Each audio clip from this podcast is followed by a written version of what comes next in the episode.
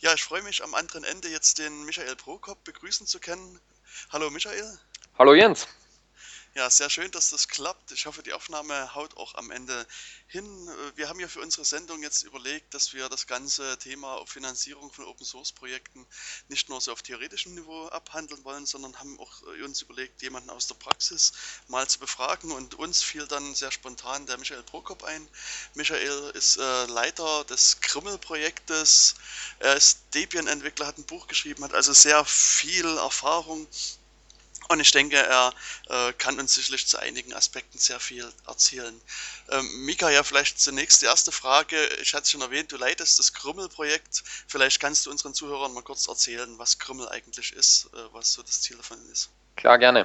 Ähm, Krümmel ist ein Linux-Live-System für Systemadministratoren. Ähm, es basiert auf Debian und richtet sich wirklich ganz gezielt an Systemadministratoren, die ein Live-System brauchen, wo die Software drauf ist, die sie für ihre Arbeit benötigen, die ähm, in einer richtigen Community vielleicht auch bedient werden wollen. Ich kenne ja Grimmel selbst schon sehr lange und ähm, benutze das auch sehr gerne. Also ich kann das auch unseren Lesern nur oder unseren Hörern nur nahelegen, das selber mal zu probieren. Ähm, was mir auffällt dabei ist, dass du natürlich, du hast schon gesagt, es ist eine Live-CD, du hast natürlich relativ große Dateien, die du dann verteilst, also CD-Images von mehreren 100 Megabyte. Ähm, und ich stelle mir vor, dass du vermutlich auch eine sehr große Infrastruktur dahinter hast, die natürlich dann vermutlich auch Geld kostet. Kannst du vielleicht unseren Hörern mal sagen, wofür du das Geld oder ob du überhaupt Geld für Grimmel brauchst und wenn ja, wo so deine Hauptausgaben liegen? Also Du sagst es eh genau richtig. Wir haben natürlich relativ viel Traffic. Das heißt, ähm, was bei uns wichtig ist, ist, dass die Infrastruktur halt für das Verteilen von CD-Images ausgerichtet ist. Ähm, das funktioniert bei uns insofern ganz gut, weil wir viele Systemadministratoren haben, die relativ starke Server haben, die viel Traffic ähm, vertragen, haben auch Grimmel-Anwender, ähm, die einen Server zur Verfügung stellen, der vielleicht auch nur ein paar Monate aktiv ist, aber der einfach in unser Netzwerk integriert wird und die Leute da runterziehen können. Da geht natürlich so viel Traffic drüber, dass man da selbst schwer finanzieren kann. Das heißt, wir sind da auf die, die Anwender bzw. auch die Entwickler insofern angewiesen, dass die uns ordentliche Infrastruktur zur Verfügung stellen. Das funktioniert ohne großen Aufwand, weil sehr viele Provider daran interessiert sind, Traffic zu sparen, beziehungsweise für Peerings durchaus ähm, ähm, bestimmte Vertragsoptionen damit heraushandeln können. Das heißt, die bieten von sich aus oft an, dass sie für uns den äh, Server machen. Das heißt, das war eigentlich von Anfang an nie ein wirkliches Problem wie ich angefangen habe und selbst noch nicht die Leute gekannt habe, habe ich es selbst auf der Uni gemacht. Das hat ganz gut funktioniert. Da habe ich dann die Administratoren angesprochen, die haben gesagt, kein Problem. Und so ist das ins Laufen gekommen. Das heißt, gerade im Universitätsumfeld funktioniert das mit dem Traffic super. Für andere Sachen, wir haben ja nicht nur ähm, den Download, sondern wir bauen ja auch die ISOs. Es gibt Mailinglisten, es gibt Versionskontrolle. Da haben wir in den Anfangszeiten zum Beispiel einen Grazer Verein, den Mur.at gehabt. Die haben Mailinglisten für uns zur Verfügung gestellt. Wir haben dann lange Zeit ähm, auf eigene Kosten einen Server gehabt, wo wir einfach die wichtigsten Sachen drauf gehostet haben, außer die ISOs, die waren immer auf öffentlichem Mirror. Und ja, mittlerweile haben wir einen, einen Sponsor für unsere eigene Infrastruktur gefunden, der uns einen sehr starken Server gesponsert hat. Ähm, da ist Hostway ähm, sehr freundlich zur Hilfe gekommen für uns. Und das heißt, wir haben keinen dringenden Bedarf, dass wir Kosten decken müssen. Das heißt, wir sind jetzt durch ein paar wenige Sponsoren und die passende Infrastruktur mit öffentlich verfügbaren Servern, Mirror, ähm, quasi ganz gut versorgt. Was wir schon gemacht haben oder wo es schon einmal interessant war, ist, wie wir ein Entwicklertreffen, ein gemeinsames gemacht haben, wo eben Leute aus mehreren Ländern gekommen sind und wo die Anreisekosten, Übernachtungskosten natürlich zu zahlen waren. Da haben wir dann einfach einmal ähm, einen Spendenaufruf gemacht und haben da das Geld so lukrieren können, dass quasi die Kosten gedeckt waren für uns du hast jetzt schon einige interessante Punkte für mich angesprochen. Also gerade äh, auch der Punkt Sponsor, den du schon genannt hattest, mit dem hatte ich selber in einem anderen Kontext zu tun. Also wir haben für einen Kindergarten hier in Jena mal versucht, einen Sponsor zu finden. Was, also das hat sich bei uns als außerordentlich schwierig herausgestellt. Wie war, sind da deine Erfahrungen bei Sponsorensuche? War das einfach oder musstest du sehr viel Zeit und Arbeit reinstecken? ich habe selbst mit dem Sponsoring gar nicht so viel zu tun gehabt. Da, war, da waren andere in meinem Team ähm, sehr engagiert. Ähm, es ist natürlich immer die Frage, was hat der andere denn davon, dass er mich sponsert? Es gibt in unserer Zielgruppe gibt es ganz klar das Problem, dass die, die Endanwender nicht so die Spendenfreudigen sind, weil Systemadministratoren sind typischerweise unter Zeitdruck, haben relativ wenig Ressourcen zur Verfügung. Das heißt, die, die kämpfen immer am Limit schon. Das heißt, von denen können wir uns relativ wenig erwarten und erwarten wir uns auch jetzt nicht äh, direkt äh, die großen Beiträge. Was natürlich schon kommt von denen oder von den engagierten Anwendern bei uns sind dann diese direkten Spenden für einen bestimmten Zweck, aber das ist eben kein regelmäßiges Sponsoring, das, ja. das du jetzt so angesprochen hast. Ja. Was gut funktioniert ist, wenn man herausfindet, was der andere denn eigentlich wirklich an konkreten Nutzen haben könnte gerade diese Sache mit Endanwender äh, spenden, also du hast es auch bei dir jetzt gerade schon angesprochen, dass das schwierig ist und ich höre das auch durchaus von anderen Projekten, dass die Spendengelder eher weniger reintröpfeln. Ist es bei dir noch so gewesen, dass nur auf diesen konkreten Aufruf Spenden eingegangen sind bei dem Treffen, was du erwähnt hast, oder kommen auch wirklich laufend Spenden an, ohne dass du irgendjemanden auffordern musst? Wir haben einmal mit PayPal gespielt, mhm. wo wir geschaut haben, ob da was reinkommt. Das haben wir wieder abgeschalten. Wir haben da das Problem gehabt, dass wir relativ viele Spammer gehabt haben, die gespendet haben. Das klingt jetzt eigentlich nach dem optimalen Geschäftsmodell. Ja. Das Problem ist aber, die haben Minimalbeträge überwiesen und haben dann auch wieder diesen Käuferschutz beantragt. Das heißt, da ist relativ viel Aufwand gewesen für kein Geld. Und ähm, wir haben das wieder deaktiviert und wir haben auch eben dabei festgestellt beim Experimentieren, dass wir halt wirklich uns schwer tun mit der Zielgruppe Systemadministratoren und Spenden. Ja. Wo das viel besser funktioniert, sind natürlich Projekte, wo sehr viele Endanwender einbezogen sind, die sich über Hilfe in einem Forum etc. natürlich ähm, freuen, sich aufgenommen fühlen in der Community und, und dementsprechend einen anderen Zugang haben als jemand, der ein konkretes Problem lösen muss und einfach nur das beste Werkzeug dafür in dem Moment sucht. Ähm, das heißt, es ist schon ganz stark davon abhängig, in welche Richtung diese Spenden gehen sollen, wer die Zielgruppe ist und ich habe mal geschaut, es gibt, ich weiß nicht, ob das in, in Deutschland gleich heißt, wir haben in Österreich haben wir eine Liste der begünstigten Spendenempfänger. Das ist vom Bundesministerium für Finanzen und da gibt es die Möglichkeit, dass Firmen ihre Spenden absetzen. Das heißt, es ist eine offizielle Spende und da gibt es ähm, Open Source Projekte, die sich da mit einem Verein eingetragen haben. Also da gibt es eben zum Beispiel Simon Listens, habe ich herausgesucht, gemeinnütziger Verein zur Entwicklung, Verbreitung und Implementierung der Spracherkennungssoftware Simon. Sein Entwickler, der, oder zumindest einer davon, sitzt in Graz, ist auf der Uni. Und ich glaube, das ist auch eine relativ interessante Idee, um, wenn man ein Projekt hat, das eben schon in Richtung Verein aufgestellt ist, dann kann man in der Richtung ganz sicher gut agieren, weil die Firmen sich auch leichter tun mit den Spenden. Das ist ja immer so ein Problem, was macht man mit den Spenden, wie bekommt man das ähm, sauber in die Buchhaltung, wer verwaltet das, etc. Das ist ja alles nicht ganz so einfach. Ja, also du hast jetzt schon einige Varianten angesprochen. G gibt es denn was, was äh, du bei Kribbel noch äh, genutzt hast an Finanzierungsvarianten, was du vielleicht noch erzählen willst, was für dich außerordentlich erfolgreich oder auch außerordentlich misserfolgreich war? Also mit PayPal habe ich jetzt persönlich keine so guten Erfahrungen und, und war, kann durchaus davor warnen, je nachdem, wer die Zielgruppe ist, wie viel da reinkommt, was man damit bezwecken möchte. Ähm, je nach Projekt ähm, gibt es natürlich unterschiedliche Ansätze. Was bei uns auch gegangen ist, wir haben öfters Fachartikel geschrieben zu Grimmel. Wir sind gefragt worden von IT-Magazinen, möchtet ihr da nicht irgendeinen einen Artikel bei uns beisteuern? Mit einem konkreten Hintergrund und da bekommt man dann auch durchaus Geld dafür bezahlt. Das heißt, das ist durchaus auch eine Form der Geldlukrierung, indem man jetzt Fachartikel für, für Online-Magazine, für Zeitschriften äh, schreibt. Äh, Werbung haben wir jetzt nie im großen Stile gemacht auf der, auf der Homepage. Das heißt, da kann ich aus unserem Projekt jetzt nichts reden, aber das hängt natürlich wieder vom konkreten Open Source Projekt ab. Also wenn man sich Firefox anschaut, die machen natürlich ein relativ gutes Geld damit, dass die die Google-Suche integriert haben in ihrem Browser. Also wenn man in die Richtung irgendwas machen kann mit irgendjemandem, der, der daran interessiert ist, gefeatured zu werden in der Software, ist das natürlich auch eine Möglichkeit ich hatte es schon angesprochen, du hast ein Buch geschrieben, das Buch befasst sich mit Open Source äh, Projektmanagement und heißt auch Open Source Projektmanagement. Und ja, innerhalb deines Buches hast du unter anderem auch einen längeren Artikel zur Finanzierung mitgeschrieben. Und dort äh, führst du ja auch noch verschiedene andere Möglichkeiten auf. Äh, vielleicht, was mir so einfällt, was man doch in der Open Source äh, Community immer wieder hört, ist so die Idee, dass man Open Source Software entwickelt und dann eventuell für einen zweiten oder dritten Auftragnehmer noch nicht ein spezielles Feature mit rein entwickelt, wofür er Geld bezahlt. Genau. Wei weißt du, ob sowas wirklich in größerem Umfang benutzt wird und welche Projekte das machen und wie die Erfahrungen da sind?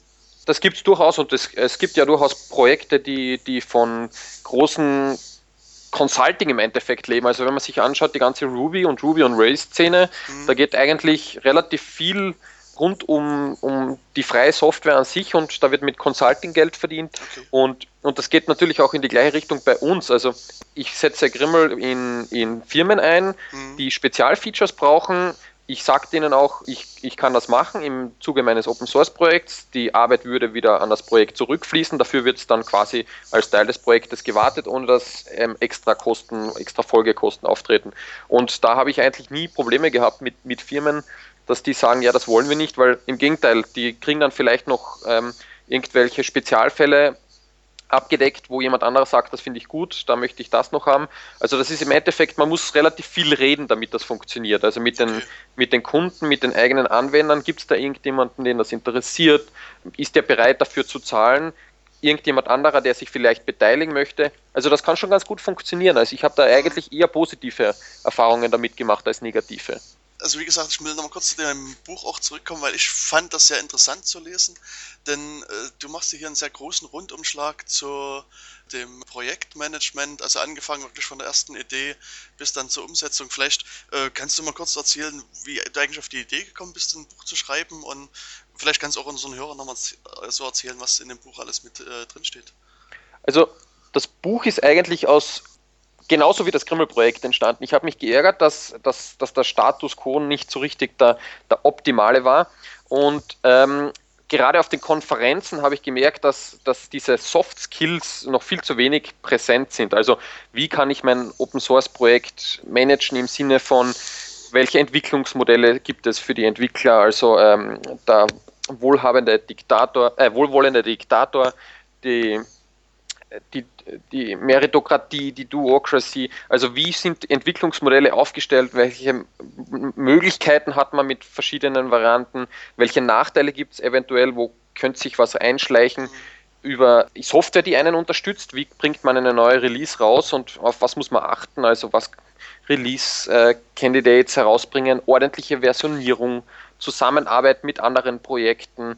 Das hat mich gestört, dass das auf, auf den Konferenzen eigentlich ziemlich untergegangen ist. Und das hat sich netterweise in den letzten zwei, drei Jahren dann im Endeffekt schon relativ gebessert. Also es ist jetzt nicht mehr, dass man auf Konferenzen geht und es sind dann nur die, die Hardcore-Nerd-Themen dort und jemand, der sich in ein Projekt integrieren will, der weiß einfach nicht, wie er einsteigen kann und umgekehrt die Entwickler, die, die wissen nicht zurecht, wie können sie einen neuen Entwickler in ihr Projekt reinbringen, wie können sie die Zusammenarbeit im Projekt verbessern. Also das war wieder, wieder sowas, da hat mir die, vor allem im deutschsprachigen Raum, die Literatur gefehlt.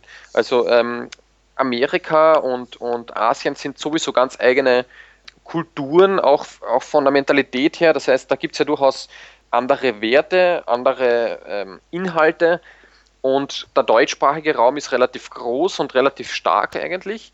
Mhm. Und da gibt es aber relativ wenig Leute, die, die drüber geschrieben haben und, und, und irgendwie einen, einen gemeinsamen Boden für die Diskussion eröffnet haben. Und das war eigentlich wirklich dieser, dieser Bedarf. Ähm, ich möchte zumindest versuchen, den, den Status quo und, und das, das drumherum festzuhalten und habe auch ganz interessante Leute gefunden, die sich bereit ähm, erklärt haben, sich interviewen zu lassen, also um auch bei anderen Projekten hinter die, hinter die Kulissen zu schauen. Also aus meiner Sicht ist dir das auch sehr gut gelungen mit dem Buch. Also wie gesagt, ich kann das nur jedem ans Herz legen und ich fand es sehr schön, auch selbst das Buch zu lesen. Also hat mir sehr gut gefallen und ja, ich denke, äh, wir haben eigentlich jetzt aus meiner Sicht relativ gut äh, das, das Thema Finanzierung beleuchtet. Gibt es von deiner Seite vielleicht noch was, was du ergänzen willst? Was vielleicht interessant ist, ist, weil Grimmel ist ein, ein Projekt aus mhm. vielen und es gibt ja ganz viele verschiedene Anforderungen. Ähm, man sollte sich vielleicht überlegen, wo, wo passt man rein als, als Open Source Projekt, also wenn man sich finanzieren will. Es gibt ja verschiedene Varianten, also nicht nur dieses Fachartikel schreiben oder ähm, eben, eben irgendeine Software weiterzuentwickeln auf Auftrag und, und Spenden, sondern man kann sich ja auch überlegen, ob es nicht auch, ob Schulungen zum Beispiel ein Thema sind, also dass man, dass man anbietet, Leuten äh, einen Unterricht zu geben, Handbücher äh, zu erstellen, die man dann vielleicht verkauft, ob man nicht einen Verein macht mit einem Mitgliedsbeitrag, wo man eben fördernde Mitglieder auch relativ gut integrieren kann. Also da kann man sich ja so, so, anschauen, wie das die Großen machen, also so Python Software Foundation zum Beispiel. Google Summer of Code ist auch immer ein heißer Kandidat. Ähm, da, da, das ist für Projekt wie auch ähm, zukünftige Beiträge da immer interessant. Man muss auch dazu sagen, es gibt Firmen, die die freie Software fördern, indem sie Leute dafür zahlen, dass die freie Software schreiben. Also da kann man durchaus die großen namentlich erwähnen, also von, von IBM über Canonical, über Red Hat.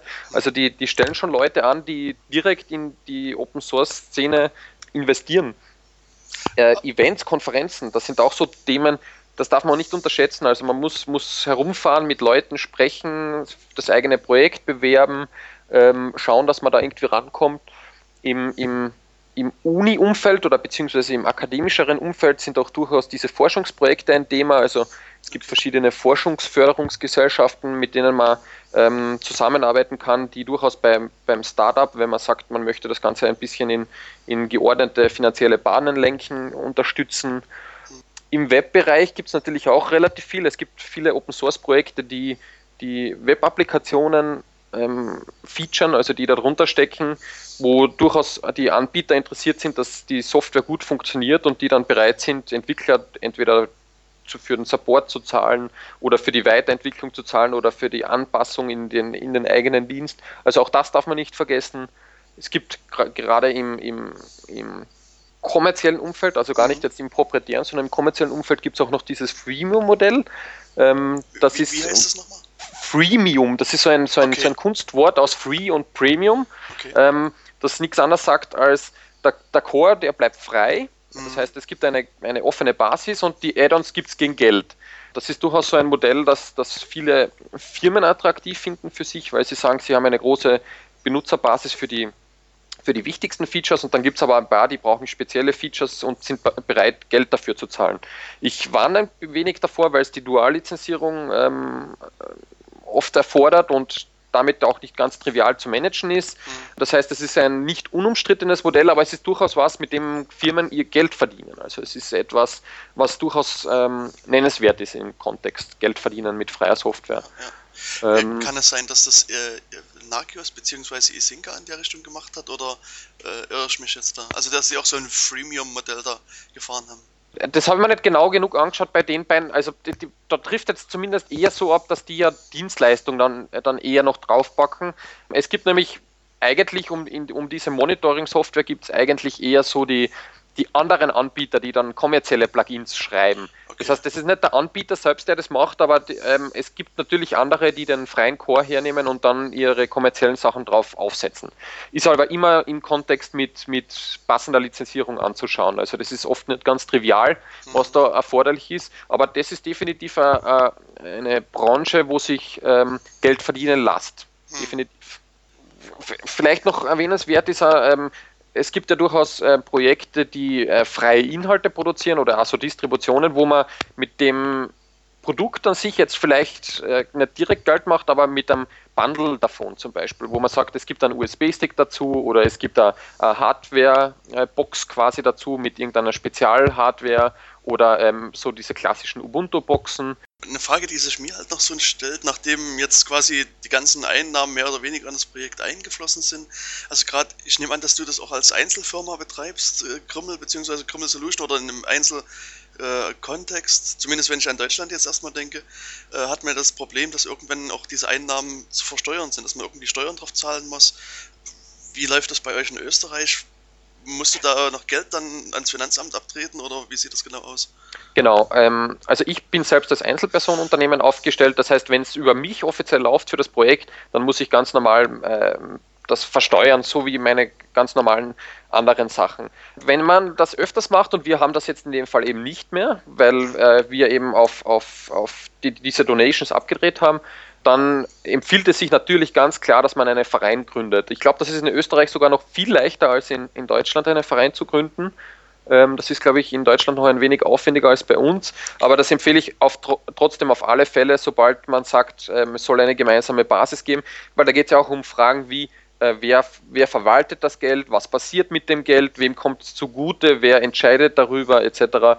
Das ist etwas, was man im Verein einfach wesentlich, wesentlich sauberer lösen kann und, und auch der Finanz gegenüber besser argumentieren kann. Also in dem Moment, in dem mehrere Personen involviert sind und, und das durchaus so einen, einen Rahmen bekommt, dass man sagt, das, das möchten wir auf Dauer ähm, fortführen, dann würde ich schon empfehlen, dass man das in, in saubere Bahnen lenkt. Also entweder es steht eine Firma dahinter, die das Ganze in ihre Buchhaltung mit reinnimmt und dann aber auch klar ist, wer bekommt wie viel Geld, ähm, zu welcher Gelegenheit, wofür wird es verwendet.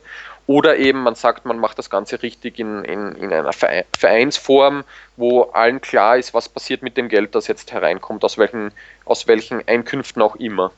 Hm, okay.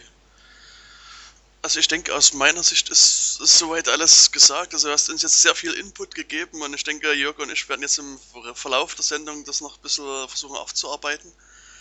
Ja, ich danke dir, dass du dir Zeit genommen hast für uns und wünsche dir noch viel Erfolg, vor allen Dingen finanziellen Erfolg vielleicht mit Krümmel.